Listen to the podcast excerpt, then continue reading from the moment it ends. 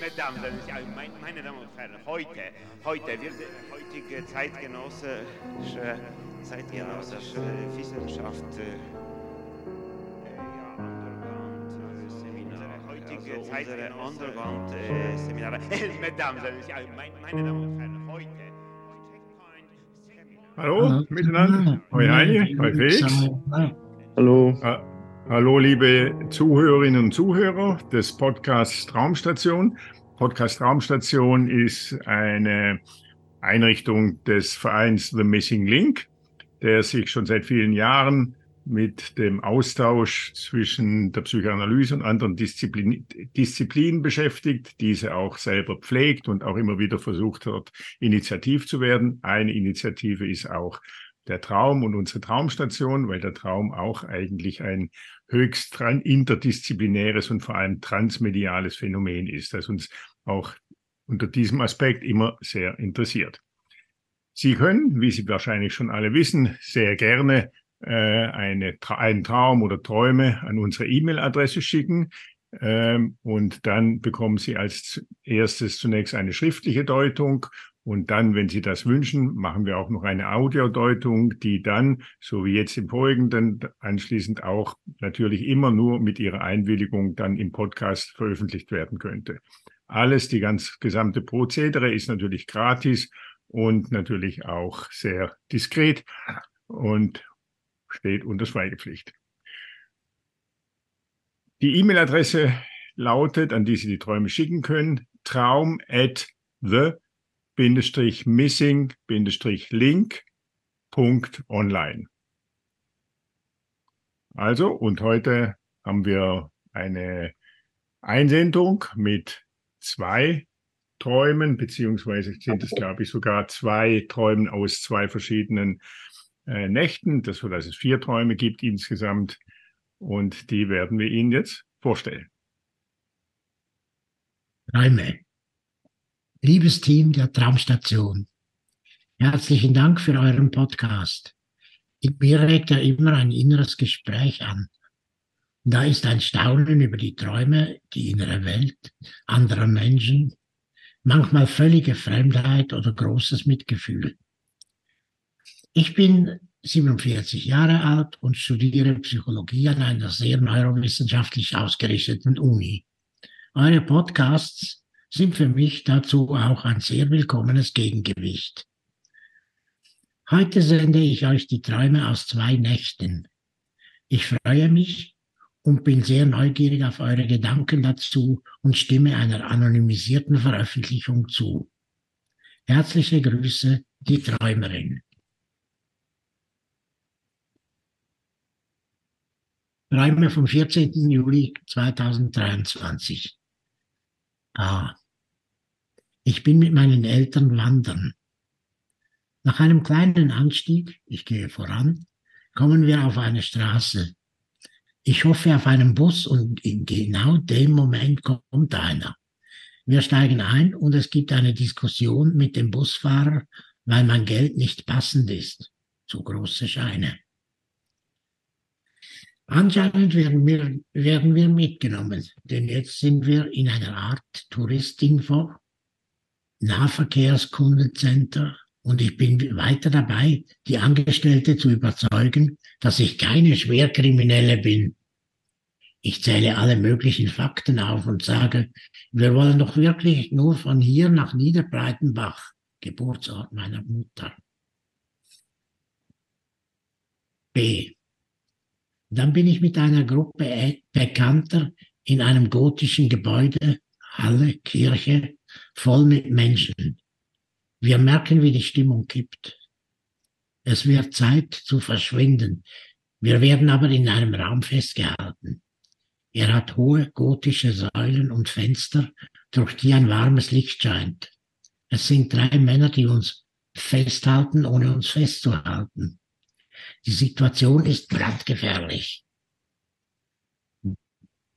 B, eine ehemalige Freundin, spielt mit dem Anführer ein Spiel und zögert so die unvermeidliche Eskalation hinaus.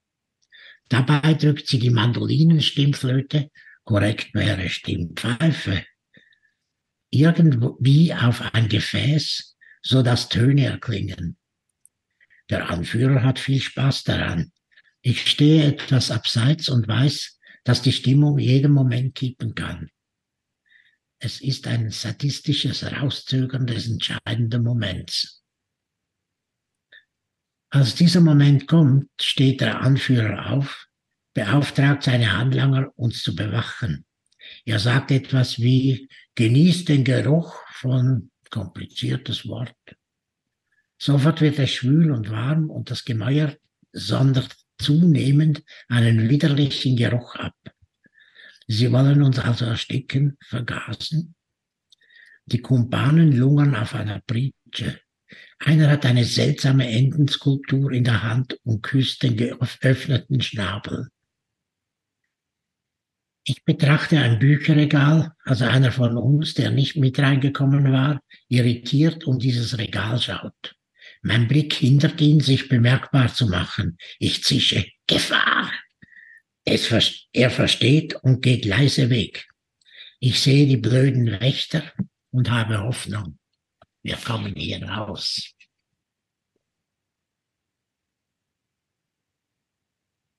Träume vom 27. August 2023. A. Ich bin in einer Art Vorraum. Im Nebenraum Büro hat J Kunden. J ist ein ehemaliger Geschäftsführer eines großen Unternehmens und coacht mich für Verhandlungen für meine freiberufliche Tätigkeit. Die Tür ist offen. Ich brauche ein Dokument von ihm. Ich versuche, den richtigen Moment zu Fragen abzupassen. Dann ist die Tür zu. Ich beginne, die Sitzgruppe im Vorraum und den Couchtisch freizuräumen. Alte Lebensmittel, falls sie rauskommen und sich setzen wollen. J kommt raus, aber statt mich zu beachten, geht er zu meinem sitzenden Vater, der plötzlich da ist. Während J etwas erzählt, tut er seine Hand auf Papas, meines Vaters Kopf. Er hält ihm auch den Mund zu mit seinen Wurstfingern. Er, es, ist, es ist widerlich. Mein Vater wehrt sich nicht. Ich sage etwas wie, können Sie jetzt aufhören, meinen Vater anzutatschen? Aber ohne Wirkung. Ich merke, dass J betrunken ist. Dann beginnt mein Vater ein Gespräch über Werkzeugbau und die beiden Männer haben ein konstruktives Gespräch über ein fachliches, technisches Problem. Es ist, als wäre ich Luft. Ich werde wach und bin wütend und fühle mich irgendwie schwer. Dann schlafe ich wieder ein. B. Ich schaue aus einem Fenster mit braunem Rahmen in einen Hinterhof von oben. Große Wagen fahren in den Hof und laden Trauben ab. Es gibt moderne und historische Wagen. Ich filme ein kleines Instagram-Video und will den Text schreiben. Das ist die Zeit im Jahr, in der alle paar Minuten ein Wagen voller Trauben abgeladen wird, Weinernte. Dann sehe ich im Hinterzimmer viele asiatische Frauen. Es gibt auch ein paar Männer, die sich, die sie schlecht behandeln. Jetzt wird meine Erinnerung brüchig. Jedenfalls bin ich am Ende mit nur noch zwei Frauen, die auf einem Bett sitzen im Zimmer. Eine ist etwas älter, auch Asiatin, und eine zu meiner Überraschung weiß und blond. Ich gehe in die Hocke, greife mir in den Schritt und beginne zu masturbieren. Die ältere Frau grinst mich an. Es hat etwas Verschwörerisches. Ich werde wach.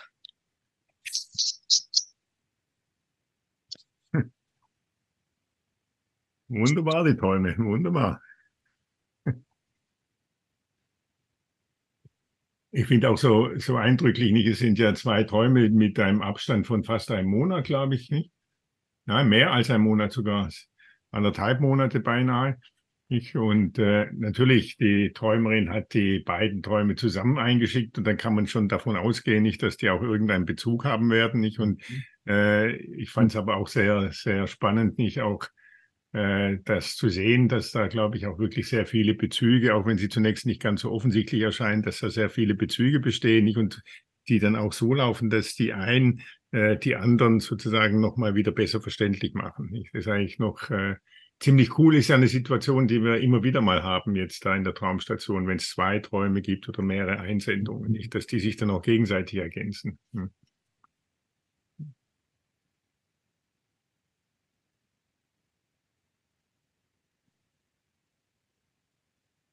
Man kann ja äh, gleich mal auch vorne anfangen, nicht so. Es ist ja auch, so fängt ja auch die Geschichte an. Nicht, dass sie, mhm. da schreibt, sie sei mit ihren Eltern wandern und nach einem kleinen Anstieg, ja, in Klammer steht dann, ich gehe voran. Nicht, kommen sie zu einer Straße und dann äh, hofft sie auf einen Bus und der kommt auch gleich. Nicht? Und dann steigen sie ein und es gibt Schwierigkeiten mit dem Busfahrer, weil sie nur äh, große Scheine hat. Ich dachte, das ist schon ein wirklich furioser Auftakt, nicht so. Sie geht vorne dran, nicht sie vorne weg ist sie, vorne dran ist sie. Nicht außerdem äh, kommt sie, denkt sie an deinen Bus, der Bus kommt, nicht auch das. Das ist natürlich irgendwie super, ja, wie das klappt, nicht alles auf ihren sozusagen auf ihr Geheiß, nicht so. Das ist ja auch so, wenn man vorne dran ist, nicht. Dann hat sie auch nur noch große Scheine nicht? Also da ist eigentlich schon relativ schnell von vornherein, kann man wirklich sagen, markiert, worum es da geht. Nicht nämlich irgendwie offensichtlich um das vorne dran sein, nicht? Und auch damit nicht die Dinge sozusagen ja beinahe schon bestimmen zu können. Und so hat sie, was nicht erstaunlich ist, natürlich auch nur große Scheine. Sie hat ja da auch die, sozusagen den großen Platz inne. Nicht? Das ist äh, eindrücklich. Und äh, ja. Im zweiten Teil geht es ja auch ähnlich damit mal weiter, wo sie dann in, in einer großen Halle, äh, Kirche, irgendwie, wo sich dann das abspielt. Mhm. Mhm. Genau. Und da, was sich ja da abspielt, das ist, finde ich, auch wieder sehr interessant. Da äh, gibt es diese große Halle, nicht? Auch eine große Geschichte, nicht? Äh, und da sind aber drei Männer, die sie festhalten, ohne uns festzuhalten. Nicht? Das ist auch natürlich äh, noch eine schöne Beschreibung. Nicht? Sie halten sie fest, ohne sie festzuhalten. Also irgendwie scheinen sie gefesselt zu sein, ohne gefesselt zu sein. Nicht? Also nicht mit Fesseln gefesselt sein, sondern irgendwie anders auch gefesselt zu sein. Und die Situation ist brandgefährlich, nicht? Weil da ist man natürlich dann ganz offensichtlich nicht so äh, vorne dran, sondern eher ein bisschen ausgeliefert. Nicht so, so mhm. beschreibt sie ja die Situation. Nicht? Und dann geht es aber ja wirklich cool weiter. Ich nämlich mit dieser Geschichte, dass dann die Freundin dem Anführer ein Spiel vorspielt. Ja mit der Mandolinenstimmflöte und korrekt wäre Stimmpfeife, schreibt sie, nicht? Und eine, du lachst, was, was kommt dir da in Sinn zu der Stimmpfeife? Ja, natürlich ist äh, die Stimmflöte ist ja doch ziemlich neutral. Die Stimmpfeife, da geht schon ziemlich in die Vollen, ja. Genau. Also, ja. Da geht es in Richtung äh, irgendwie spielt die was mit dem Anführer, ja. Ja. Und seiner Pfeife. Genau. Mit, ja, gut, nach seiner Pfeife, aber ich dachte, es, es geht natürlich mit. auch noch ein Stück weit. Hä? Mit, mit seiner Pfeife, mit seiner Pfeife, ja. Spielt sie. Nicht, aber es ist natürlich auch noch drin, dass er auch nach seiner, nach ihrer Pfeife zu tanzen hat. Ja? Genau. Das, das ist ja auch noch ein, ein, mit drin, nicht? Und es ist eben eigentlich, also sie spricht von der Stimmflöte, nicht? Und Flöten ist ja auch so etwas wie Bezirzen, nicht? Man flötet, die Damen können flirten, die Sirenen bei Odysseus haben ja auch gesungen, das war auch eine Art von wie von Flötengesang, ein Zirzesgesang, die Sirenen der Zirze, nicht so. Aber es ist sozusagen nicht nur betören, nicht nur bezirzen. Es ist schon noch ein bisschen mehr. Eigentlich ist es Pfeifen. Ich muss nach der Pfeife tanzen. Hm? Das ist ja schon, da haben wir ja natürlich auch wieder sozusagen dieses Moment drin, das oben schon drin ist im, im ersten Teil, nicht mit dem vorne dran sein und mit dem Bestimmen, nicht so. Das fand ich noch ziemlich, äh, ziemlich cool. Ja, ist ja auch die Frage, also dieses Festhalten ohne festzuhalten heißt ja auch, dass sie irgendwie, wenn, wenn sie nicht festgehalten wird, warum können sie nicht gehen? Das finde ich am Ende von dem Traum äh, auch nochmal, macht das irgendwie deutlicher, weil dann doch der äh, einer von uns, der mit reingekommen war, kann einfach sozusagen um das Bücherregal herumgucken, könnte eigentlich reingehen. Also was, was hält sie da eigentlich fest? Äh, diese, die, die Leute, oder? Also es hat sie selber, dachte ich, die, die halt dann irgendwie in einem Konflikt gefangen ist, eigentlich da zu bleiben, obwohl sie, obwohl es so bedrohlich ist. Also in dem mhm. Mhm. Ich weiß ja nicht, was sie festhält, aber diese zwei Abschnitte äh, haben eher, für mich irgendwo spielt da die mögliche Gewalt eine Rolle. Es ist ein, mhm. ein Klima, der, der, ein bedrohliches Klima. Sie hat ja auch, es, die Stimmung kippt. Das kippt in Richtung Gewalt. Hm, hm. Ja, ja. So, so kann man das natürlich lesen. Das ist, ist ja auch nahegelegt. Ich muss gestehen, dass ich da gleichzeitig auch nicht nur so sicher bin, sondern dass ich auch äh, den Eindruck habe, dass es auch noch um etwas anderes geht. Nicht, dass diese Gewalt auch etwas damit zu tun hat, dass sie sich sozusagen auch ausgeliefert fühlt, nicht jetzt diesen Männern. Nicht? diesen Männern einerseits nicht, aber das ist ja noch eine Frage, wem eigentlich? Nicht sind es nur diese Männer, aber sie fühlt sich auf jeden Fall, sie oder diese Frauen fühlen sich ausgeliefert. Und ich glaube, das ist das, was sie auch als als Gewalt empfinden, nicht dass dieses ausgeliefert sein. Ob das jetzt wirklich Gewalt ist, ist noch eine andere Frage. Also was die ja tun, ist, sie üben ja, sie schreibt sie echt extra, sie halten sie ja nicht fest. Ja, es könnte natürlich schon etwas passieren, aber was eigentlich kann passieren nicht. Und dann gibt's ja diese Szene, äh, wo der das sagt, genießt den Geruch und dann wird es schwül und warm, nicht? Und natürlich gibt es einen widerlichen Geruch und dann lungern die auf einer, auf einer Pritsche herum und einer hat eine seltsame Entenskulptur in der Hand und küsst den geöffneten, geöffneten Schnabel, nicht? Also da würde ich sagen, das ist doch eine sehr schon sexuelle Szene, nicht wie da mhm. den geöffneten Schnabel nicht geküsst und sonstige Dinge, die geöffnet sein können, küsst nicht so. Ja, also es scheint ja da schon auch um äh, diese Sexualität zu gehen. Nicht, das ist auch das, was du meintest vorhin, Heine, mit der Pfeife, nicht, dass sie auch mit seiner Pfeife, mit seiner Pfeife mit seiner Sexualität auch spielt, nicht? Und vielleicht sie auch gerne nach ihrer Pfeife tanzen ließe, nicht? Aber gleichzeitig nicht so sicher ist, nicht? Ob, ob sie jetzt da wirklich die Sache in der Hand hat, nicht so, oder? Und ich habe ein bisschen den Eindruck, dass dieses, diese Geschichte mit der Gewalt auch ein Ausdruck ist von diesem Gefühl, ja? da die Sache nicht nur so in der Hand zu haben, sondern auch etwas anderem ausgeliefert zu sein, was einerseits die Männer sind, aber andererseits auch nicht nur die Männer, sondern dass so wie Felix das ja auch gesehen hat, äh, dass sie da auch etwas festhält, nicht? Vielleicht eben auch ähm, eine Anziehung, nicht, die von der sie da gefesselt ist. Nicht? Eine Anziehung vielleicht, die ja durchaus auch etwas mit der Sexualität zu tun hat oder haben könnte. Ist ja auch so ein bisschen äh, Spiel mit der Gefahr. Oder dass dann, mhm. äh, sie sagt, dass ein sadistisches Rauszögern des entscheidenden Moment, also so das Spiel mit dem, was vielleicht da Gefährliches kommt. Ähm, mhm. Und nicht eben da sofort der Abbruch, oder? Mhm. Ja, sie benennt das ja am Ende eines ja. kleinen Abschnitts. Sie sagt, es ist ein sadistisches Rauszögern des entscheidenden Moments. Mhm. Und was ist das entscheidende Moment? Jetzt kann man natürlich sagen, das Gewaltmoment, aber man kann auch sagen, das sexuelle Moment. Ja, so. ja, mhm. Man, man kann ja auch äh, da wirklich auch noch einen Sprung machen zu dem Traum vom August, 27. August, nicht dem zweiten Traum dort, nicht der ja endet damit, dass die Träumerin in die Hocke geht und sich in den Schritt fasst und masturbiert. Ja? Mhm. Und das ist ja sozusagen dort die mhm. äh, die Auflösung äh, des Traumes. Dort wird sie dann wach. Ja?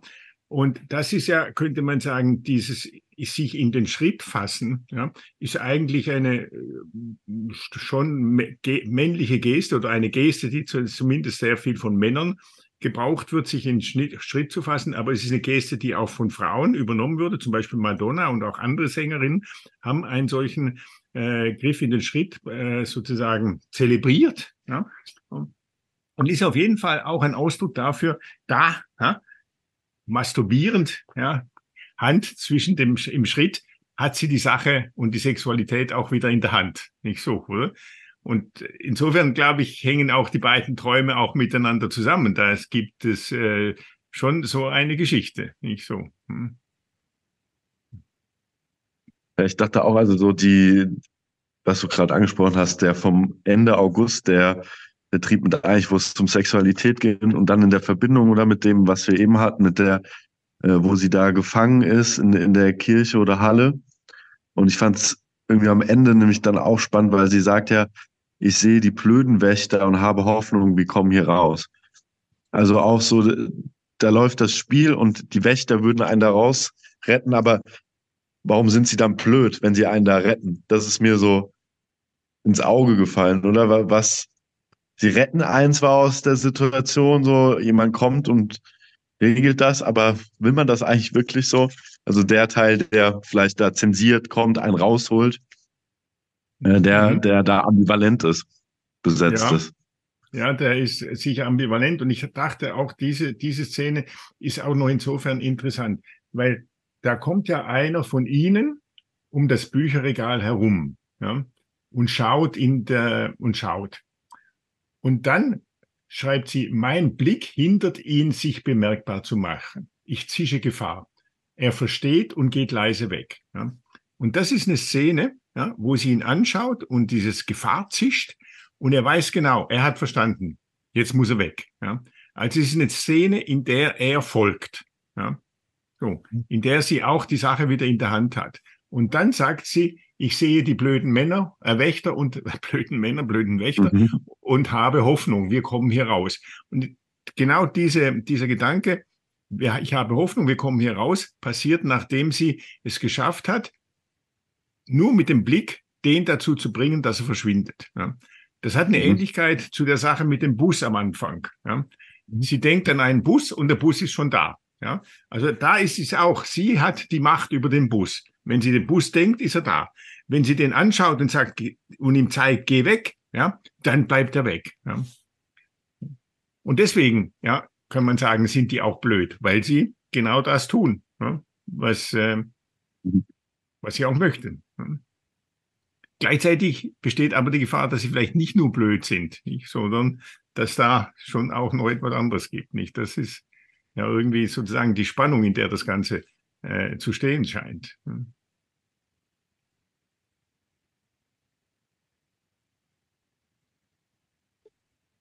Man könnte ja sagen, das geht in dem Traum vom 27. in gewisser Weise weiter. Ja weil der fängt ja auch wieder an, äh, ich bin in einer Art Vorraum. Ja? Und lustigerweise ja, setzt sie diesen Vorraum auch noch in Anführungsstriche, nicht? um ihn sozusagen zu betonen. Nicht? Und das ist doch eigentlich schon das Gleiche wieder wie bei der Wanderung ist sie vorne dran. Nicht? Jetzt ist sie im Vorraum. Ja? Und im Nebenraum, ja, da ist schon mal mit dem Vor- und mit dem Nebenraum ist schon mal ziemlich klar, sind die Rollen verteilt. Nicht? Da ist jemand vorne dran und dann gibt's noch sozusagen eine Nebenrolle. Nicht? In der Nebenrolle ist der, der J, der ehemalige Geschäftsführer, der sie auch coacht. Ja? So. Und, aber das fand ich auch schon mal äh, sehr klar. Nicht? Sie ist sozusagen die Dame im Vorraum. Also das sind die, das sind ja meistens ohnehin die Damen, die den Zulass gewähren oder eben nicht gewähren, die die Macht haben und so weiter und so fort. Die, die meistens, äh, die oder nicht selten zumindest auch äh, eine große Macht über den Chef haben, nicht, weil sie ja auch im Vorraum sitzen. Nicht so. Hm. Und dann kommt der raus, nicht, und dann schreibt sie, aber statt mich zu beachten, ja, ja, statt mich zu beachten, geht er auf meinen Vater zu. Nicht? Und dann wird sie sauer. Ja, können Sie jetzt auffallen, meinen Vater anzutatschen? Nicht? Wen soll er denn sonst antatschen?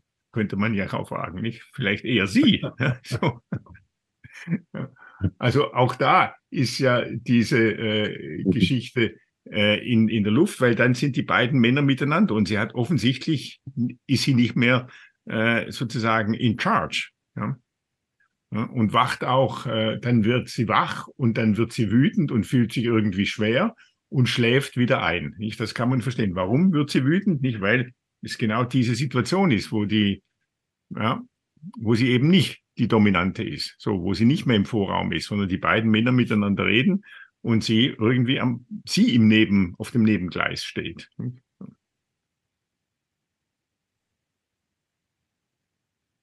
Ja, also das scheint sie ja auch am meisten zu empören. Sie sagt dann ja auch nochmal, es ist, als wäre ich Luft. Und gerade dieses, wo sie sagt, äh, können Sie jetzt aufhören, meinen Vater anzutatschen, dann das herausgestellt, so aber ohne Wirkung. Also noch nicht mal, wenn sie, wenn sie versucht, da die Aufmerksamkeit, das irgendwie durchzusetzen, dann, dann geht es noch nicht mehr. Das ist ja nochmal eins obendrauf oder so dieses mhm. eigentlich auch widerliche und sich äh, sie versucht, das wieder unter Kontrolle zu bekommen und es, es klappt aber nicht. Und dann ist er zusätzlich auch noch betrunken. Also das spielt ja auch in das rein, was, was du gemeint hast, oder? Dass es so schafft. Also ich finde es in dem gerade Gra besonders, dass sie es dann macht dann nochmal das, er ist betrunken, also obwohl er betrunken ist, schafft sie es trotzdem nicht. Das gibt ihm mhm. nochmal, also das mhm. verstärkt es eigentlich immer so, oder? Und dann, ähm, dann reden die Fachsimpeln sie auch noch äh, herum und sie ist noch mehr wie Luft. Also es steigert sich eigentlich mhm. immer weiter. Und dann kommt ja eben der zweite Traum, wo sie wieder wie äh, dann am Ende in die Initiative übernimmt und dann anfängt zu mas masturbieren in was Verschwörerischen, oder? Also sie dreht es ja auch irgendwie wieder wie um. Mhm, genau. Und dann ja. äh, kann sie auch wach werden in Ruhe. Ja, absolut. Genau. Das ist sozusagen ja, also. die, die Notwendigkeit der, nach dem ich fühle mich irgendwie wütend und schwer fühlen, schlafe ich wieder ein. Da ist fast notwendig, dass noch ein zweiter Traum kommt, nicht? Ja. ja in der diese Situation sozusagen rettet, ja, mhm. wo sie eben die Sexualität ja, mit der Masturbation und dem Griff zwischen ja. in den Schritt ja, wieder in die Hand bekommt. Ja. Und im anderen Fall ist eben diese Frage der Sexualität nicht mehr so sehr in ihrer Hand, sondern kommt sozusagen auch ein gewisses ausgeliefert sein ins Spiel. Nicht, dass ja bei der Sexualität immer im Spiel ist, weil man ist einerseits dem anderen ausgeliefert und natürlich auch seinem Wunsch, seinem Begehren, seiner Lust auf den anderen ausgeliefert, nicht so, ja, die man eben nicht immer einfach nur so im Griff hat. So. Also insofern glaube ich, könnte man sagen, dass äh, dieser ganze Traumzyklus äh, über anderthalb Monate nicht sich irgendwie schon mhm dass es schon kreist um dieses, um diese Fragen. Ich auch, ähm. Ne? wie hat man die Sexualität im Griff? Nicht? Hat man sie im Griff? Ja? Ist man vorne dran? Ist man hinten dran? Nicht? Und nur wegen vorne und hinten dran gibt es ja noch im, im ersten Traum, da sind wir noch gar nicht draufgekommen, gibt es ja noch eine schöne äh, Geschichte. Nicht sie ist vorne dran und sie ist groß, hat große Scheine. Ich, und dann kommt sie aber mhm. äh, da in Kalamitäten, weil eine Angestellte sie irgendwie anklagt, eine Schwerkriminelle zu sein. Und dann sagt sie, also wir wollen doch wirklich nur von hier nach Niederbreitenbach, dem Geburtsort meiner Großmutter. Also da geht's ja genau darum, vorne ist es vorne dran, auf der Anhöhe und groß. Und dann sagt sie, nee, nee, nee, nee, wir sind aus Niederbreitenbach. Nicht so, mhm. oder? Ja. Also da versucht sie, dann hat sie ein schlechtes Gewissen natürlich auch und versucht sie das zu beschwichtigen. Nicht? Und das ist immerhin der Geburtsort ihrer Mutter, dieses Niederbreitenbach. Nicht? Und es geht schon auch darum, nicht, offensichtlich in den Träumen, nicht, dass man aus dem Niedern irgendwie auch hochkommt, aus dieser Situation nicht, des Ausgeliefertseins, ja, auch in die Position kommt, die Sachen in, die Hand zu, in der Hand zu haben. Mhm.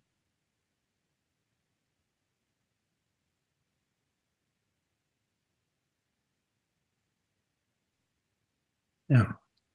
Das macht Sinn. Toller Traum. Ja, toller Traum, ja, tolle Träume, ja. ja. Wirklich, äh, wirklich sehr schön. Sehr schön. Ja.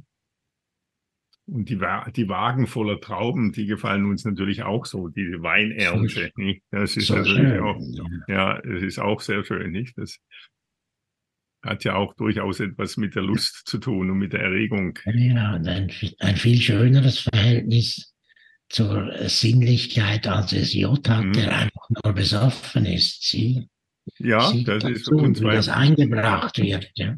Ja, das stimmt, unzweifelhaft. Ja. Kann man eigentlich nur darauf anstoßen. ja, genau. Das machen wir jetzt. Das machen wir jetzt. Ja, gut. Also, Ja, herzlichen Dank herzlichen der. Träumerin für die wunderbaren Träume und bis zum nächsten Mal. Ade. Tschüss. Tschüss. Tschüss. In diesem Raum alles ist obligatorisch. Ja, das ist so. Es, es ist so, ja. If I